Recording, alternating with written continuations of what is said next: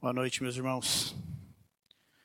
Quero convidar você para abrir a sua Bíblia na segunda carta de Pedro, capítulo 2, dos versos 1 até o verso 11. Segunda de Pedro, capítulo 2, do verso 1 até o verso 11. Eu pedi para você deixar sua Bíblia aberta e daqui a pouco nós vamos ler o texto.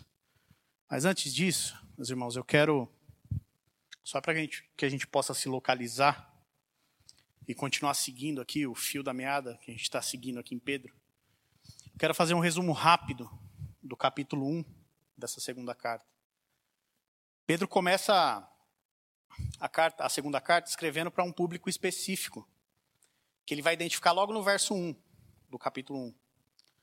O público que ele está escrevendo são aqueles a quem Deus alcançou com a sua graça e justificou em Cristo pela fé. E ele prossegue, dizendo que por causa da glória e da virtude de Cristo, esses irmãos, eles receberam as preciosas promessas do Senhor. E mais, que esses irmãos estão unidos a Cristo. E por conta dessa união, eles passam então a viver em novidade de vida. Pois bem, se existe uma nova maneira de viver, para essas pessoas, novas práticas devem existir. Um novo procedimento, um novo comportamento passa a existir. Por isso, que a instrução de Pedro, daquele ponto em diante, é que aqueles irmãos, aqueles ouvintes, eles crescessem na graça e no conhecimento de Cristo. E a partir dali, então, eles desenvolvessem a salvação através de uma série de frutos que Pedro vai destacar no capítulo 1: fé, virtude, conhecimento, domínio próprio, perseverança, piedade, fraternidade e amor. A ordem de Pedro, então, é para que eles se empenhassem nessas coisas, até o dia em que o Senhor os recebesse no seu reino. Pedro dá todas essas orientações na primeira parte do capítulo 1, porém, ele não deixa aquele povo no escuro. Talvez ele constantemente se lembrasse da ordem de Cristo. Lá no capítulo 21 do Evangelho de João, Pedro, cuida das minhas ovelhas. Pedro, apacenta os meus cordeiros. Pedro, cuida das minhas ovelhas. É por isso que na segunda parte do capítulo 1, Pedro começa com um compromisso com aqueles leitores lembrar aqueles irmãos de forma constante a respeito da verdade. Da verdade que ele recebeu do próprio Senhor Jesus Cristo. E aí, Pedro, na sequência, ele vai deixar claro a maneira pela qual ele mesmo vai exortar, corrigir e instruir aqueles irmãos. Não vai ser com sabedoria humana, nem com histórias, nem com fábulas criadas pela mente de Pedro. Essa instrução ela vai vir de duas formas. Primeiro, pelo testemunho pessoal de Pedro, que andou com Cristo, que viu Cristo sendo transfigurado no monte, que viu Cristo crucificado, ressuscitado e assunto aos céus. Pedro é testemunha ocular da vida, da obra, da morte e da ressurreição de Cristo. E ele vai exortar aqueles irmãos através do seu próprio testemunho pessoal. E segundo, pela palavra de Deus revelada por meio dos profetas, que ele insiste, inclusive, para aqueles irmãos que guardem com perseverança. Pedro testemunhou todos os milagres de Cristo, toda a obra e todo o ministério de Jesus, mas a palavra revelada para homens inspirados pelo Espírito Santo e registrada que Pedro conhecia, essa sim, de acordo com ele, precisava ser guardada com muito mais fidelidade. Era muito mais excelente do que o próprio testemunho dele.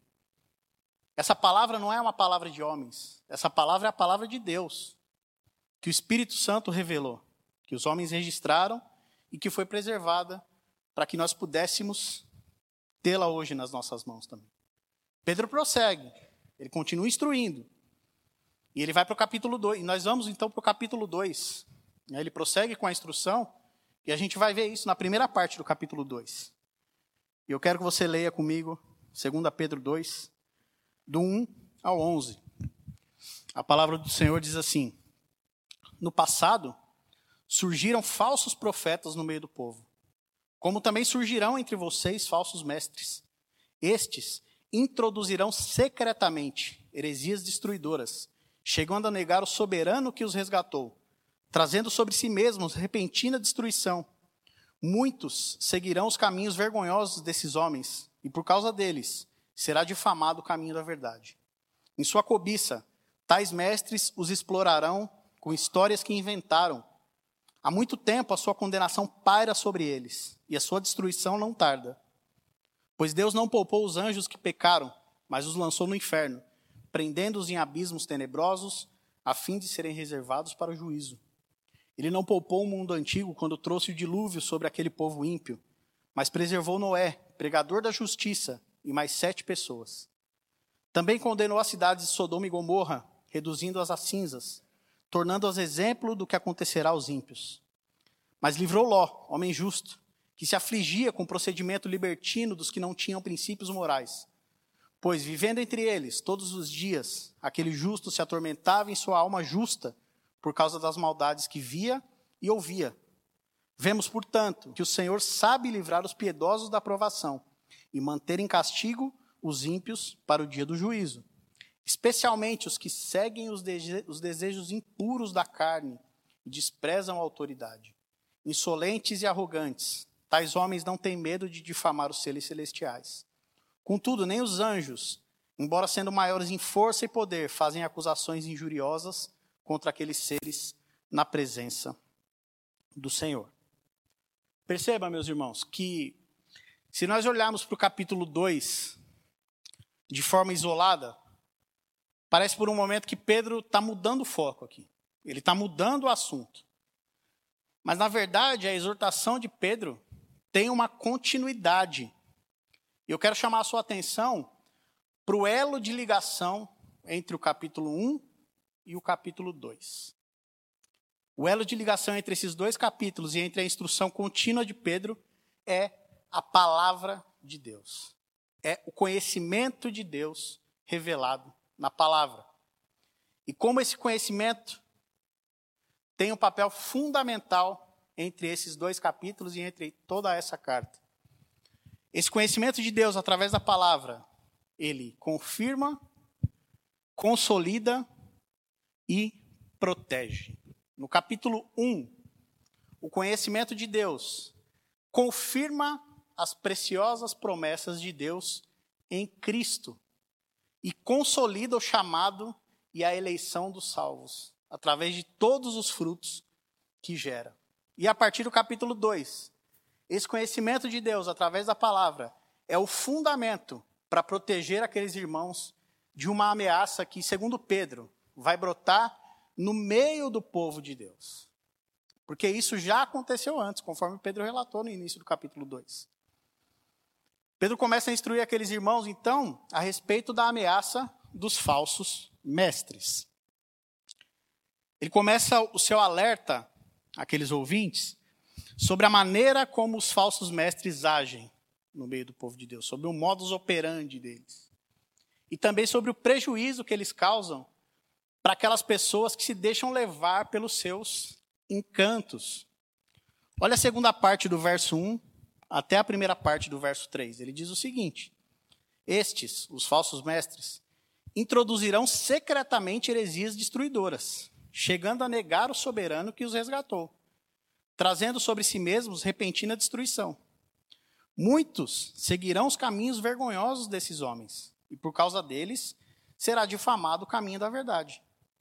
Em sua cobiça, tais mestres os explorarão com histórias que inventaram. Veja, a atuação dos falsos mestres não era algo novo. Isso já havia acontecido no passado.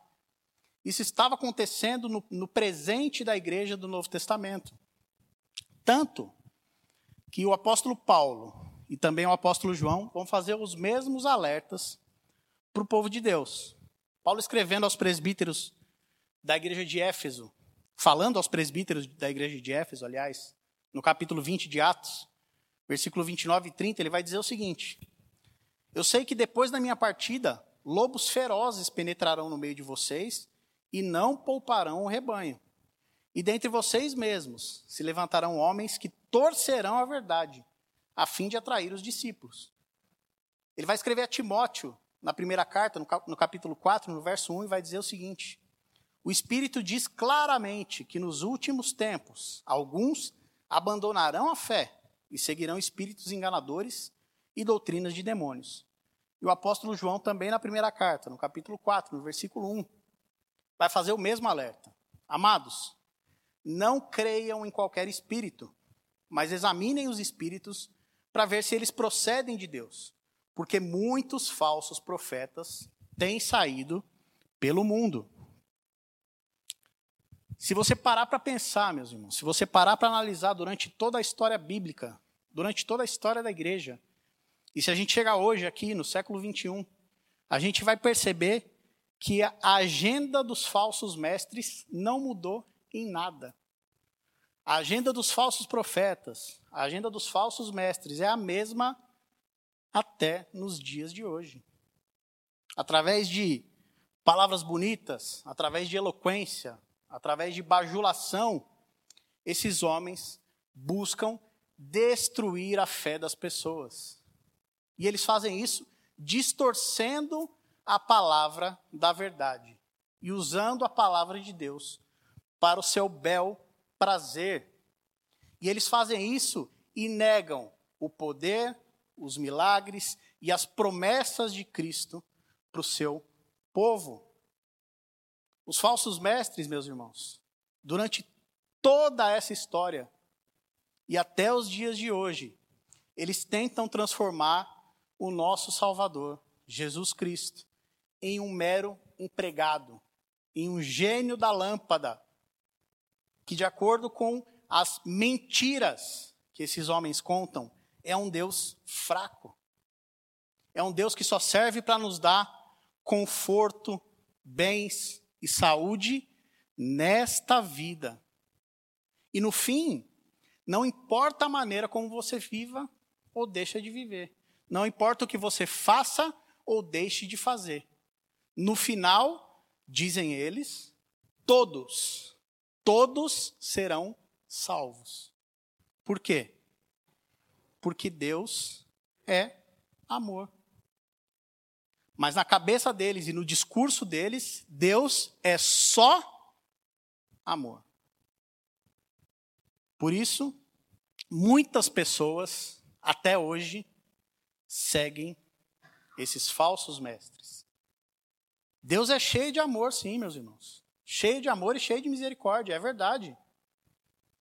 Se ele não fosse um Deus cheio de amor e cheio de misericórdia e totalmente gracioso, ele não julgaria o filho do amor dele na cruz para pagar pelo nosso pecado, para pagar pela nossa injustiça.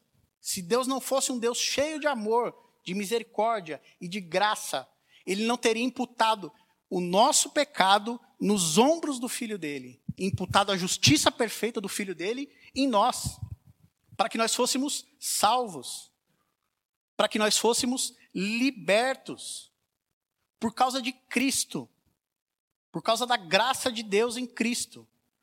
Nós temos salvação, perdão e esperança, meus irmãos. Mas as promessas do Senhor, elas são não são para essa vida. Elas estão nos aguardando do outro lado do céu. No dia em que nós vamos nos encontrar com Ele e viver com Ele eternamente, guardados por Ele em paz, amor. Essa é a promessa. Nós éramos, nós estávamos mortos nos nossos delitos e pecados. Nós fazíamos a vontade da carne, dos pensamentos e do mundo. Efésios capítulo 2 vai dizer que nós éramos filhos da ira. E aí no verso 4 do capítulo 2 de Efésios, tem uma palavra mágica. Não, não interprete mal o que eu vou dizer agora. É a palavra mais, uma das palavras mais bonitas da Bíblia. Mais. Nós estávamos mortos, fazíamos a vontade do mundo, dos pensamentos, da carne, éramos filhos da ira, mas Deus, que é rico em misericórdia, pelo grande amor que nos amou, nos deu vida juntamente com Cristo. Deus é um Deus cheio de amor. É verdade. É verdade. Aqueles a quem a graça dele alcança, ele preserva, ele ama, ele cuida, ele salvou, libertou. Porém, aqueles que vivem como donos das suas próprias vidas, como se Deus não existisse, aqueles outros que usam a palavra de Deus para enganar as pessoas, aquelas pessoas que se deixam levar por esses falsos ensinos. Meus irmãos, se essas pessoas não se arrependerem e não correrem para Cristo, eles serão julgados. Porque o Senhor é um Deus amor, amoroso, misericordioso, gracioso e também é um Deus justo. Deus também é justo. E veja só, na sequência do texto, falando especificamente desses falsos mestres, Pedro vai mostrar qual é o destino deles. Na parte B do verso 3, ele deixa isso muito claro. Olha o que ele diz: Há muito tempo a sua condenação paira sobre eles, e a sua destruição não tarda. Como Pedro sabe disso? Porque ele afirma isso aqui?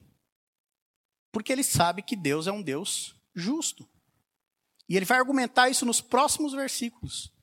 Nos versos 4 até o 6, ele vai lembrar de três exemplos da justiça de Deus no passado.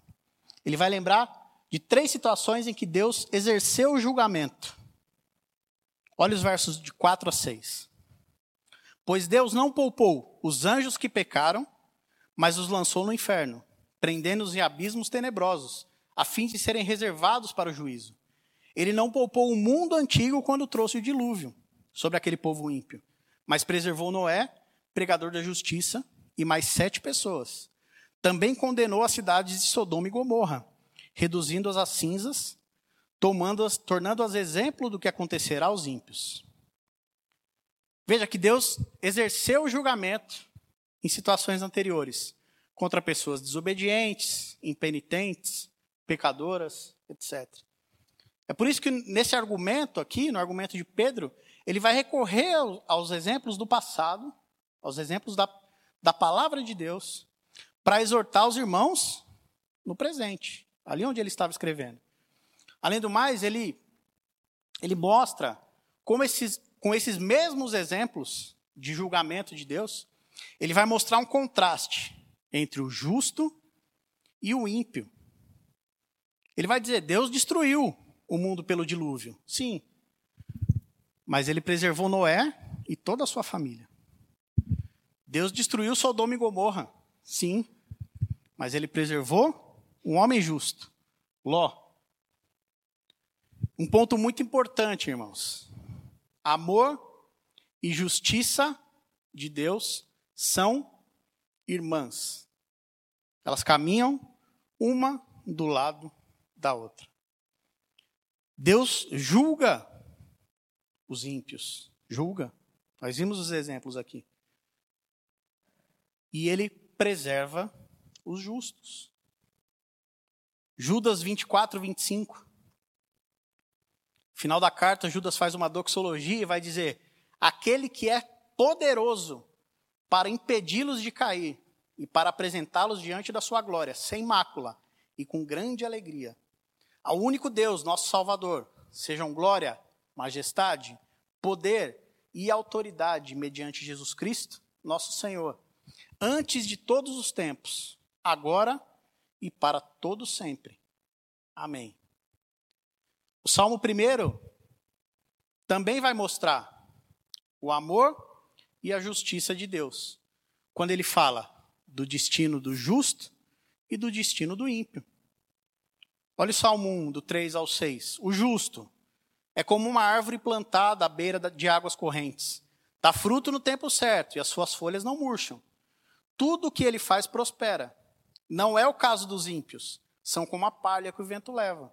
Por isso, os ímpios não resistirão no julgamento, nem os pecadores na comunidade dos justos, pois o Senhor aprova o caminho dos justos, mas o caminho dos ímpios leva à destruição. É exatamente assim que Pedro vai terminar esse primeiro bloco do capítulo 2. Nos versos de 9 até o 11, ainda falando desse contraste entre o destino do justo e o destino do ímpio, ele vai enfatizar ainda esse contraste, mas ele vai falar quão grande é a ofensa dos ímpios à santidade de Deus. Veja comigo, por favor, os versos de 9 a 11. Vemos, portanto, que o Senhor sabe livrar os piedosos da provação e manter em castigo os ímpios para o dia do juízo, especialmente os que seguem os desejos impuros da carne e desprezam a autoridade. Insolentes e arrogantes, tais homens não têm medo de difamar os seres celestiais. Contudo, nem os anjos, embora sendo maiores em força e poder, fazem acusações injuriosas contra aqueles seres na presença do Senhor. Veja, Pedro vai começar dizendo: Nós vemos, portanto, que o Senhor sabe livrar os piedosos da provação. Isso não é mérito dos piedosos, mas é o Senhor quem faz essas coisas. Ele preserva os seus, ele livra os seus. Eu não estou dizendo aqui que os filhos de Deus estão, estão isentos de sofrer, de passar por tribulações, de passar por problemas nessa vida. Negativo, não é isso. Deus não coloca uma redoma de vidro à nossa volta e nos protege de qualquer coisa. Nós vamos passar por problemas, por lutas, por obstáculos, mas o Senhor nos preserva. Judas diz que ele é poderoso para nos impedir de cair e nos apresentar sem mácula e com grande alegria. Nós vamos chegar no final dessa corrida, meus irmãos. Se nós confiamos no Senhor, Ele vai nos levar até o fim, independente do que aconteça nessa vida aqui. Independente do sofrimento que nós passemos aqui. A gente precisa lembrar que o sofrimento não é exceção na vida do cristão. Sofrimento é regra. Nós somos chamados a sofrer. Nós somos chamados a seguir os passos do nosso mestre. E ele vai nos preservar até o fim. E aqueles que estão longe do Senhor, que vivem como se não houvesse amanhã, que vivem ofendendo a santidade de Deus, o julgamento já está reservado. Pedro vai dizer exatamente isso. Mas e, e quanto a nós, meus irmãos, aqui, em 2021, em Sumaré, na IBJM?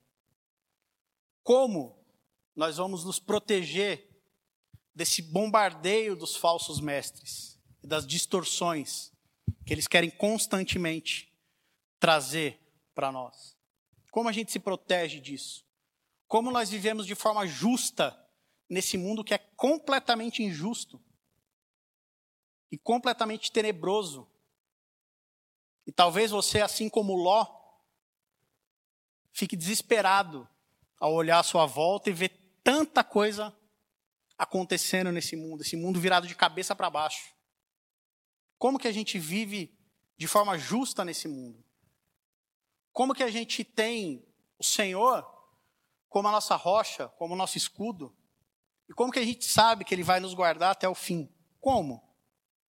A gente precisa lançar a mão exatamente do que Pedro fala no capítulo 1. A gente precisa se valer da palavra de Deus do verdadeiro conhecimento de quem Deus é, do que Deus revelou, da vontade de Deus e das promessas do Senhor para nós. Para consolidar a nossa fé, para confirmar essas promessas e para nos proteger dessas distorções e desses falsos ensinos. Essa é a instrução de Pedro lá no capítulo 1. O capítulo 1 não está divorciado do capítulo 2. Essa instrução continua. Capítulo 1, verso 19, Pedro vai dizer o seguinte: assim, temos ainda mais firme a palavra dos profetas, e vocês farão bem se a ela prestarem atenção, como uma candeia que brilha em lugar escuro, até que o dia clareie e a estrela da alva nasça em seus corações. Nós estamos no escuro aqui, meus irmãos. A única coisa que brilha como uma luz no meio dessas trevas densas em que nós estamos vivendo é a palavra do Senhor. O Salmo 119, 105 vai dizer que a palavra do Senhor é lâmpada que ilumina o nosso caminho. E quando você vai no texto original, o salmista está dizendo que a palavra é lâmpada que ilumina o meu pé, como se não houvesse mais nenhuma luz e nós tivéssemos que caminhar só com o auxílio desta luz. E é assim que a gente caminha hoje. O mundo à nossa volta está em trevas e nós estamos caminhando com uma candeia, a palavra do Senhor, para que a gente chegue até o final dessa corrida. É com a palavra do Senhor que nós vamos fazer todas essas coisas. O salmista, no Salmo 1, dá a mesma instrução para que o justo seja aprovado pelo Senhor. O salmista vai dizer o seguinte, no Salmo 1, verso 1, verso 2: Como é feliz aquele que não segue o conselho dos ímpios, não imita a conduta dos pecadores, nem se assenta na roda dos zombadores. Ao contrário, a sua satisfação está na lei do Senhor, e nela medita dia e noite. Essa é a instrução do apóstolo Paulo e do apóstolo João. Quando eles alertam a igreja, quando eles alertam o povo de Deus sobre os falsos mestres e o prejuízo que eles causam, essa é a mesma instrução. Atos capítulo 20, a gente já leu. Paulo está dizendo que falsos mestres vão chegar. E qual que é a solução? Paulo vai dizer, Atos 20, 31 e 32. Por isso, vigiem. Lembrem-se que durante três anos Jamais cessei de advertir a cada um de vocês disso, noite e dia, com lágrimas. Agora eu os entrego a Deus e a palavra de sua graça, que pode edificá-los e dar-lhes herança entre todos os que são santificados. E ele escrevendo a Timóteo, no capítulo 4, do 4 ao 7, vai dizer o seguinte: Pois tudo que Deus criou é bom, e nada deve ser rejeitado se for recebido com ação de graças. Pois é santificado pela palavra de Deus e pela oração. Se você transmitir essas instruções aos irmãos, será um bom ministro de Cristo Jesus, nutrido com as verdades da fé e da boa doutrina que tem seguido. Rejeite, porém, as fábulas profanas e de velhas, e exercite-se na piedade. E o apóstolo João, na primeira carta, capítulo 4, verso 4. Filhinhos, vocês são de Deus e os venceram, porque aquele que está em vocês é maior do que aquele que está no mundo. Meus irmãos, que nós nos apeguemos com firmeza a essa mensagem fiel e que nós vivamos por ela. Que a gente guarde a palavra no coração para não pecar contra o Senhor. Que essa palavra seja o farol que ilumina os nossos passos e que ela nos guarde do erro e do engano que o Senhor nos abençoe e tenha misericórdia de nós, meus irmãos. Vamos orar? Pai Santo, essa é a Sua palavra, Senhor. Nós queremos dar glória ao Senhor e queremos louvar o Teu grande nome, porque o Senhor nos dá a oportunidade de abrir a Tua palavra santa e aprender cada vez mais do Senhor, ó Deus. Que o Senhor nos guie, que o Teu Espírito ilumine as nossas mentes, os nossos corações para sermos guiados pela tua palavra e pelas verdades do Senhor, e que o Senhor nos dê perseverança e nos guarde até o fim. Nós te louvamos, te bendizemos e te agradecemos, em nome do seu Filho Jesus Cristo, o nosso Rei e Salvador. Amém.